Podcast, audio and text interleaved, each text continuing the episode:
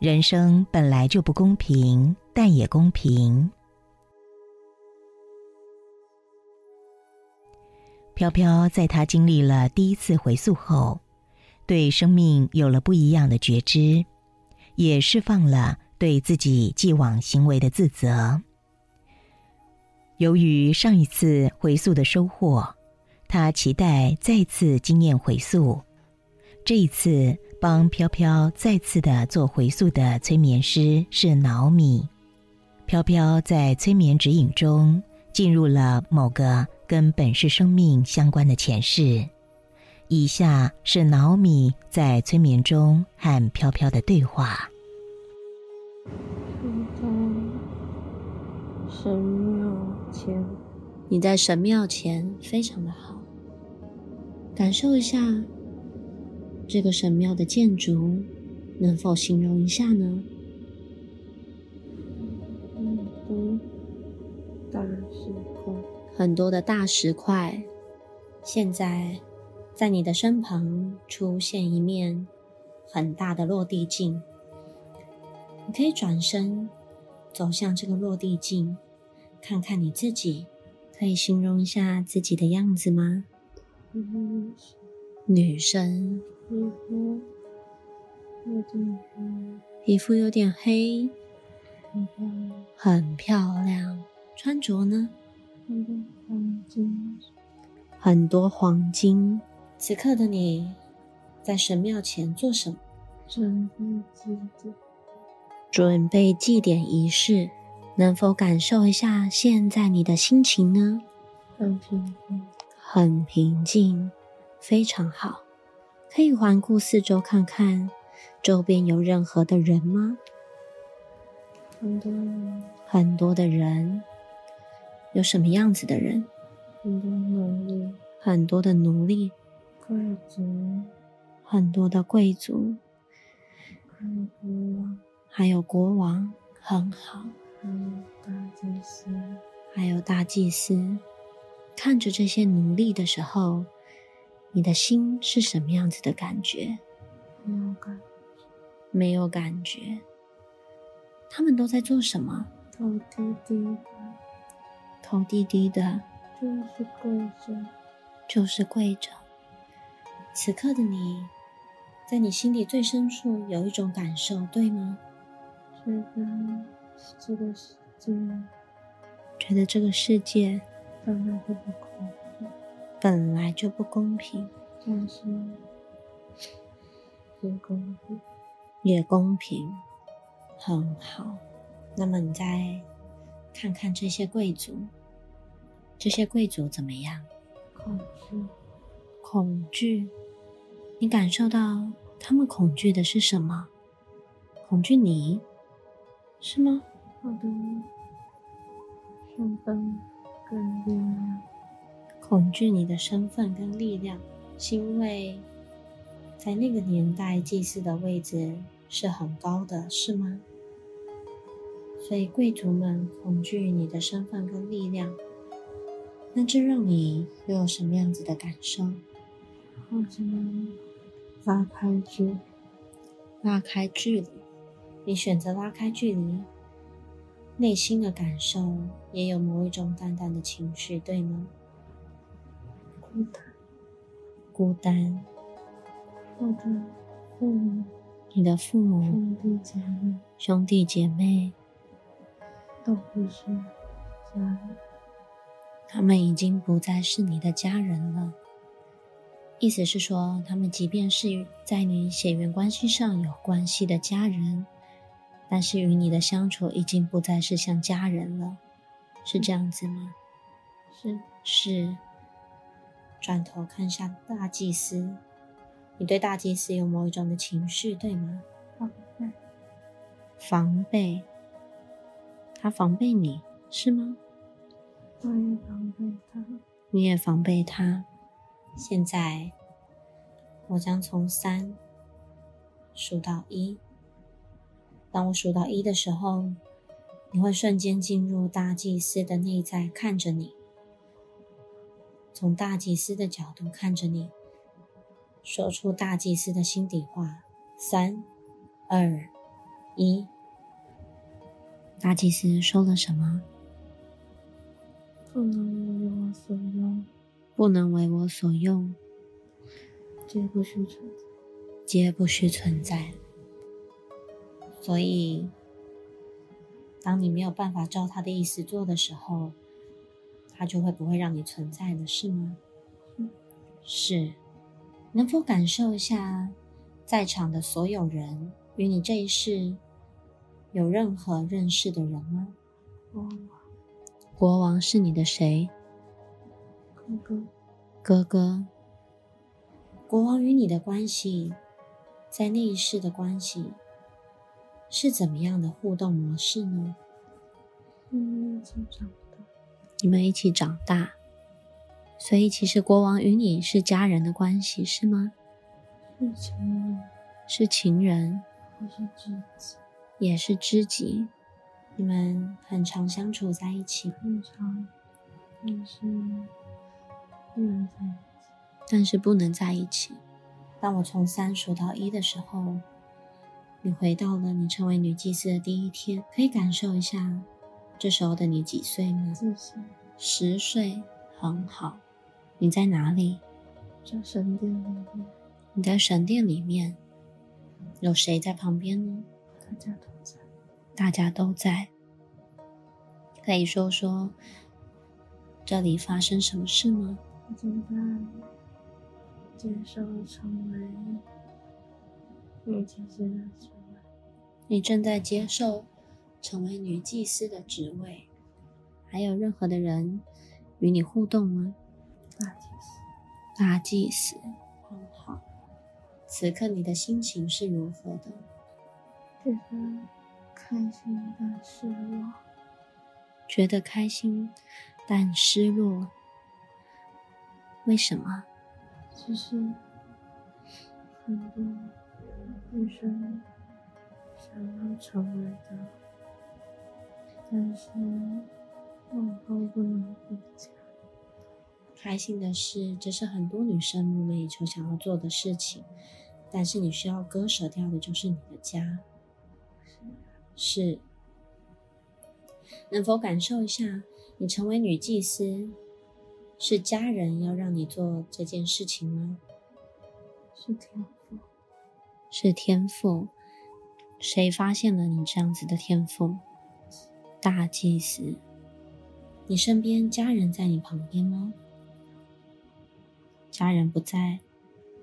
他们嗯，现在不能进来。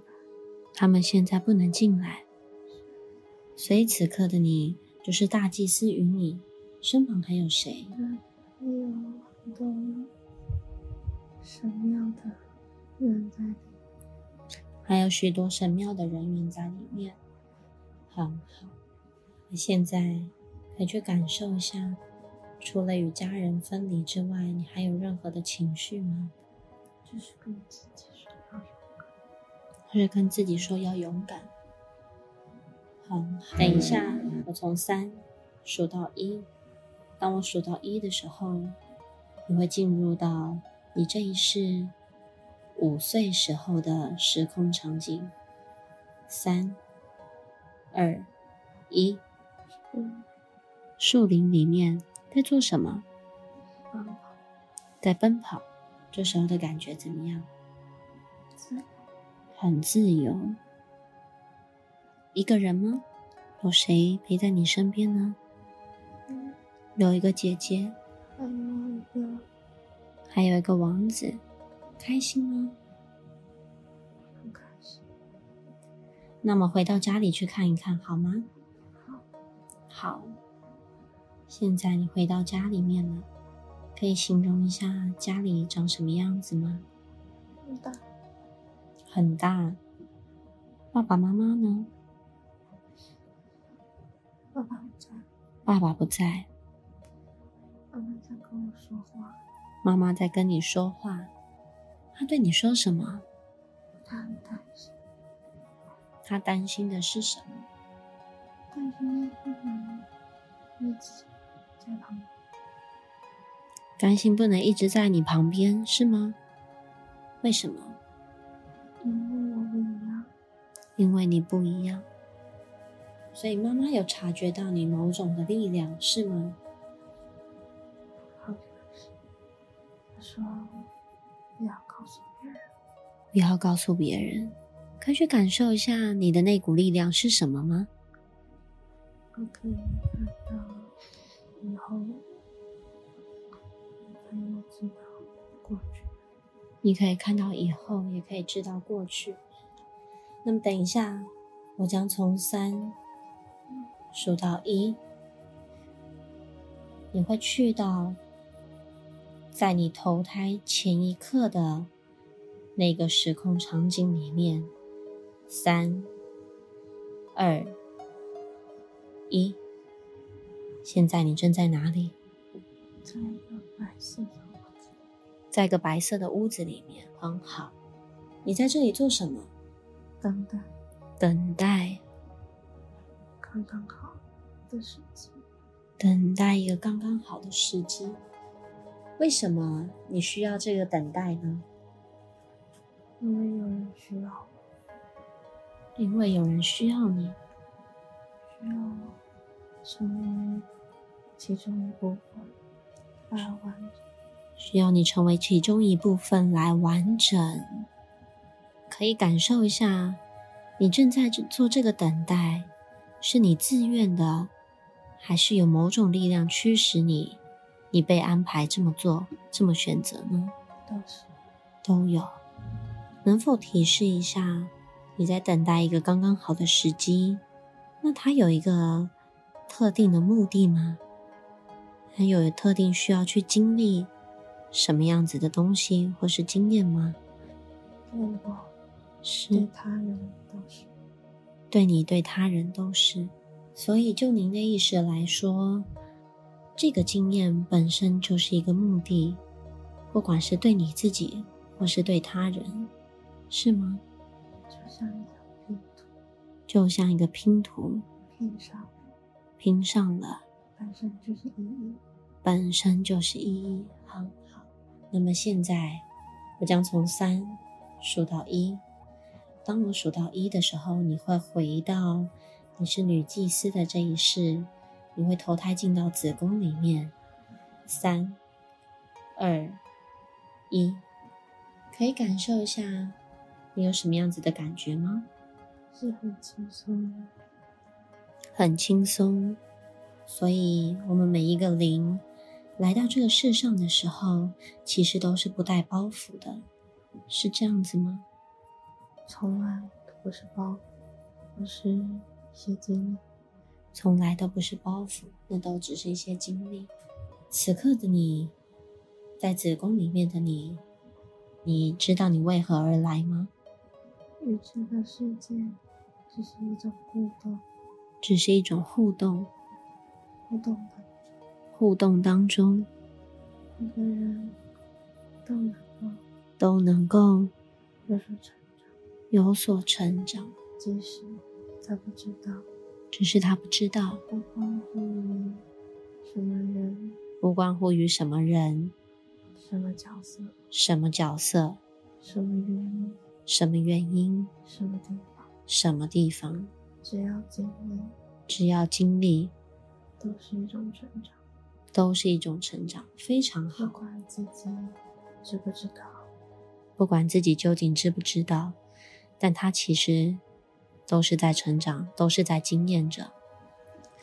那是已经设定好的轨迹。这是已经设定好的轨迹。有些生命，它在时间长河里面，也许他在经历的是一个痛苦的乞丐，也许他在经历的是一个拥有所有一切物质资源的国王，但其实并没有什么分别，他们就只是在经验，想要体验的不一样吧，只是想要体验的不一样。但其实都但其是一样的。但其实都是一样的。那么可以提示一下，这一世你选择成为女祭司，你想要体验的、选择去体验的又是什么？智慧的奉献，智慧的奉献，很好。可以体验一下，你现在在子宫里面，能否感受到妈妈的情绪吗？妈妈是一个传统的女性，传统的女性，她是喜悦的，她是喜悦的，喜悦有一个这个生命来到他的生活当中，是吗？是的。那可以感受到爸爸吗？他对这个世界，对他自己有很多期待，有很多的期待，那这些期待都是多余的。那这些期待都是多余的。您的意思是说，其实他会经历什么，早就已经注定好了吗？都在按照着轨迹，是大家都在按照着轨迹运作。过多的期待，只会让自己看不清真实的生命目的。看不清真实的生命目的。那您的意思是说，我们人在世界上面有过多的欲望，财富、金钱、地位、名利，这一切过多的欲望、过多的期待，会让我们看不清生命真实需要经历经验的目的，是吗？是也不是，是也不是。那您的意思是说，有些人他在在他的生命过程当中，本来就是需要去经历这一段期待的过程，是是很好，所以不需要刻意的认为怎么样才是好，怎么样才是不好，对吗？都是好的。都是好的。我将从三数到一。每当我数到一的时候，你会去到十五岁那一个时空场景，去感受一下，在那时候的你有发生某些事情，有一些经历。三、二、一，去感受一下现在的你在哪里？第一是你在神殿的仪式，你在这里做什么呢？在跟大祭司对话，在跟大祭司对话。你说了什么？如果内心渴望的是更多的权利，如果内心渴望的是更多的权利，那我们那我们就不应该被膜拜。被膜拜。那么他的反应是什么？他愤怒，非常的愤怒。他有做任何的决定或任何的动作吗？叫人把我带回房间，叫人把你带回房间，关起来。关起来。然后呢？我很担心，你很担心，担心他会对国王不利。他会对国王不利。是他知道你们两个的关系吗？不知道，他知道。那么现在你的心底有某种的情绪，啊，去感受那个情绪是什么？担心跟知道一切都是不可避免的。一切都是不可避免的。哪一些事情是不可避免的？大祭司的背叛，大祭司的背叛。所以大祭司后来对你做了什么？他把我跟国王的事情跟皇后说，他把你跟国王的事情跟皇后说了，下药皇后下药荼毒你是吗？将我刺死。将你刺死。那么此刻的国王呢？来不及，来不及救你。那么，在这个临死的前夕，以你具有充满平静的智慧，如果与大祭司这一段相处的时光再倒头过来一次，你会做什么样子的选择？一样，一样的选择，这从来不是选择的问题，这从来都不是选择的问题。只有我的消亡，才能换来皇后的支持。才能换来皇后的支持。所以您的意思是说，大祭司他与皇后也有着利益上的关系，是吗？对，但是皇后深爱着国王，皇后深爱着国王，我的消亡可以确可以确保皇后的支持。皇后的支持，所以国王也无能为力，是吗？他不需要做什么，他不需要做什么，因为本来就应该是这样。在这一世当中，你看到了许多的人性，你看到了许多的人，他为了自己的利益会去伤害到其他的人。你看到了有些人愿意为了爱牺牲自己。那么，在这一世当中，你的存在有传递到任何平静的智慧给身旁的人吗？从来都没有什么分别在人与人之间，从来都没有什么分别在人与人之间，非常的好。飘飘回溯探索，人生本来就不公平，但是也公平。在回溯中，飘飘提示了一句颇值得醒思的话：他觉知到，这个世界本来就不公平。但是也公平。如果飘飘说的这句话是实相，那么它意指的是什么呢？人看人生会认定生命是不公平的。有些人生在富贵的家庭，但有些人生在贫贱的家庭。有些人天生聪明，但有些人天生愚笨。有些人生命过得顺遂快乐，但有些人生命过得艰难痛苦。但飘飘给的答案却不尽然如此。他对于“生命不公平”这句话只同意了一半。为什么呢？在飘飘回溯中的三段话给了答案。第一句话，无关于什么人、什么角色。什么原因？什么地方？经历都是一种成长，不管自己知不知道，这是已经都设定好的轨迹。第二句话，有些生命在时间长河里，也许经历的是个痛苦的乞丐，也或许经历的是一个拥有一切资源的国王，但其实没有什么分别。他们就只是在经验。第三句话，只是想要经验的不一样，但其实都是一样的。这三句话显现了跟许多其他个案相同的讯息，就是人来人间是一场规划好的经验。人在人间看生命，貌似不公平。但不管人扮演的角色是谁，经历的情境是什么，对于每个人来说，终究就只是一场貌似实相的虚幻经验而已。既然人生只是场虚幻经验，那何有不公平可言呢？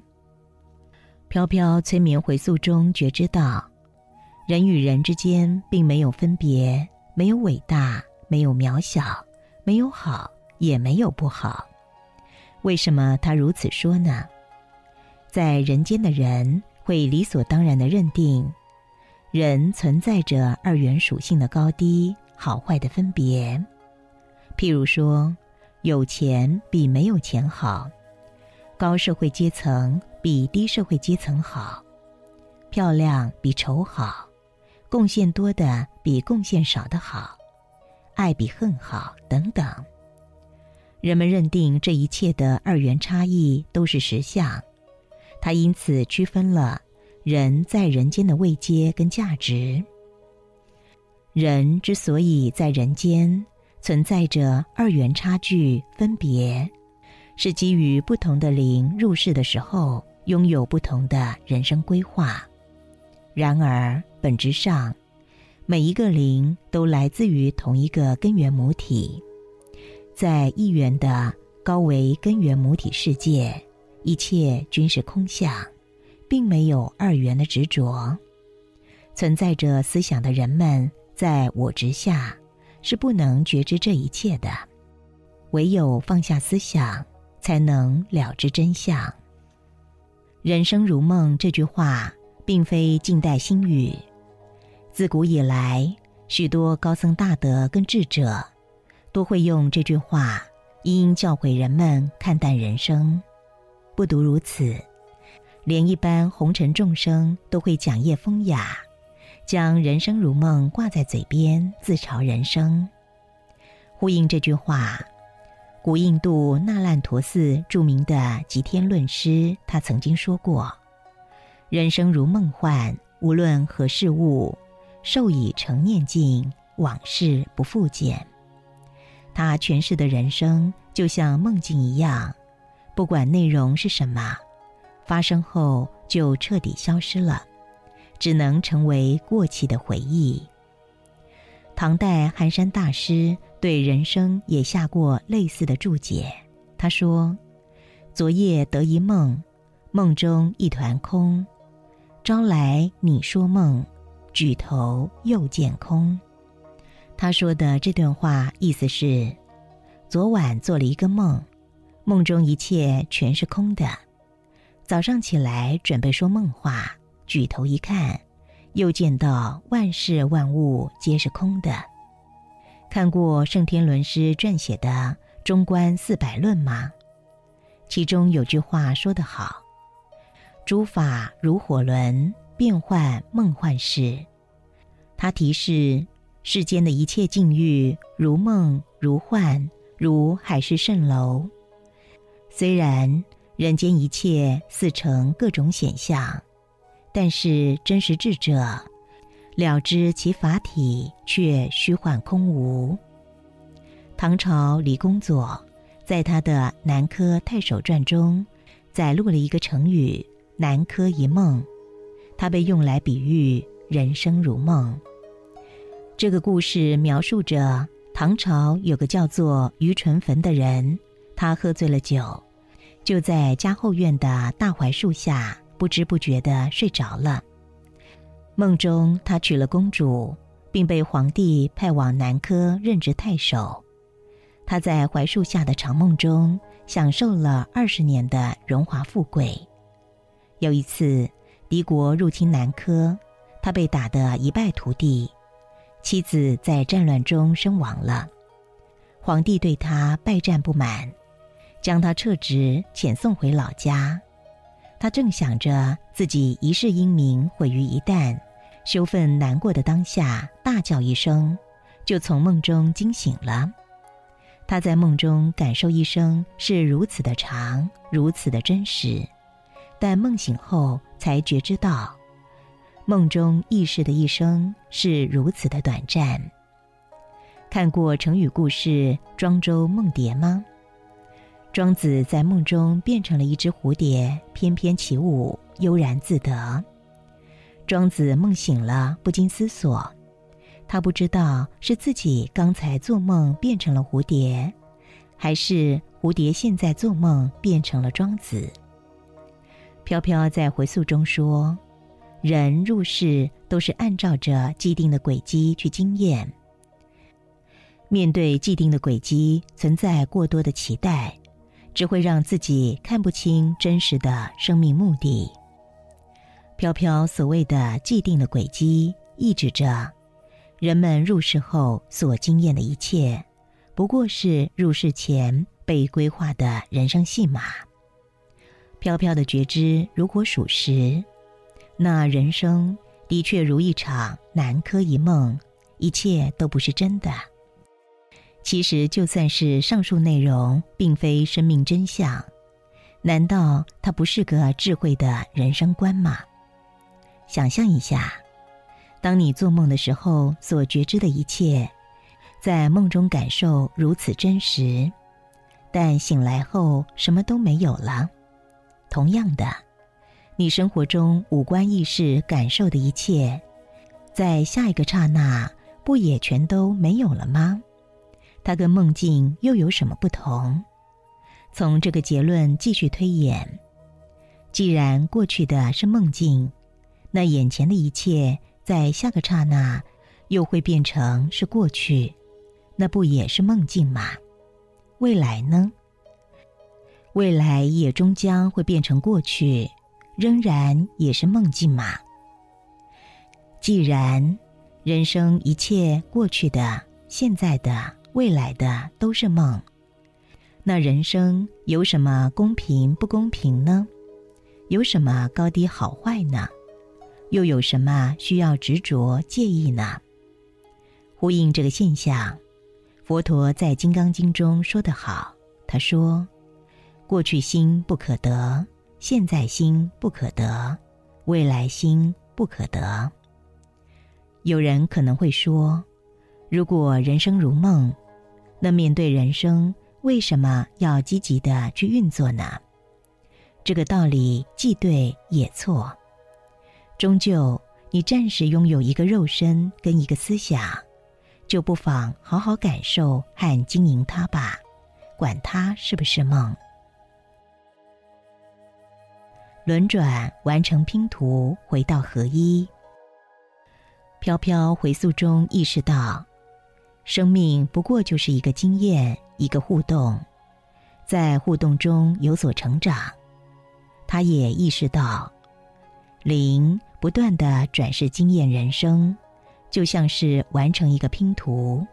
当拼图拼完了，就会到合一的状态。玩过拼图游戏吗？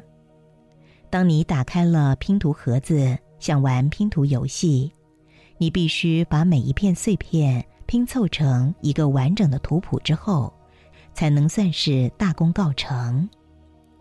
一飘飘这些回溯中的觉知，它提示了一个现象：每个灵进入人间，其实不是完全无限制的轮转不休。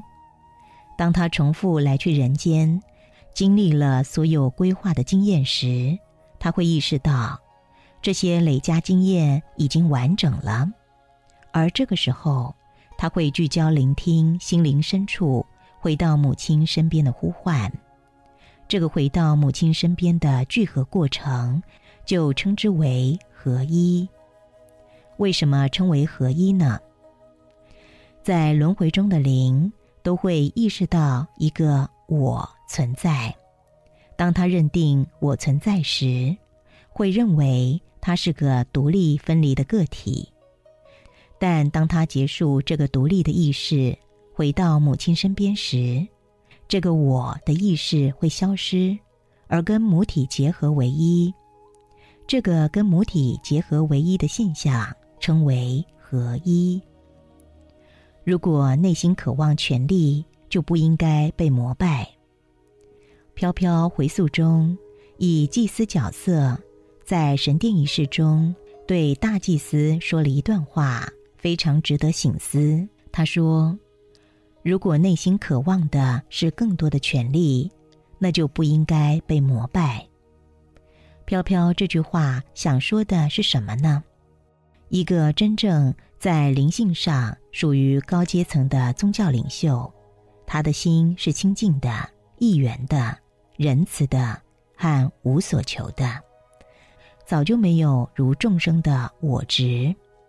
既然无我，又怎么会要求众生对他敬仰崇拜呢？飘飘这句话想说的是什么呢？一个真正在灵性上属于高阶层的宗教领袖，他的心是清净的、一元的、仁慈的。和无所求的，早就没有如众生的我执。既然无我，又怎么会要求众生对他敬仰崇拜呢？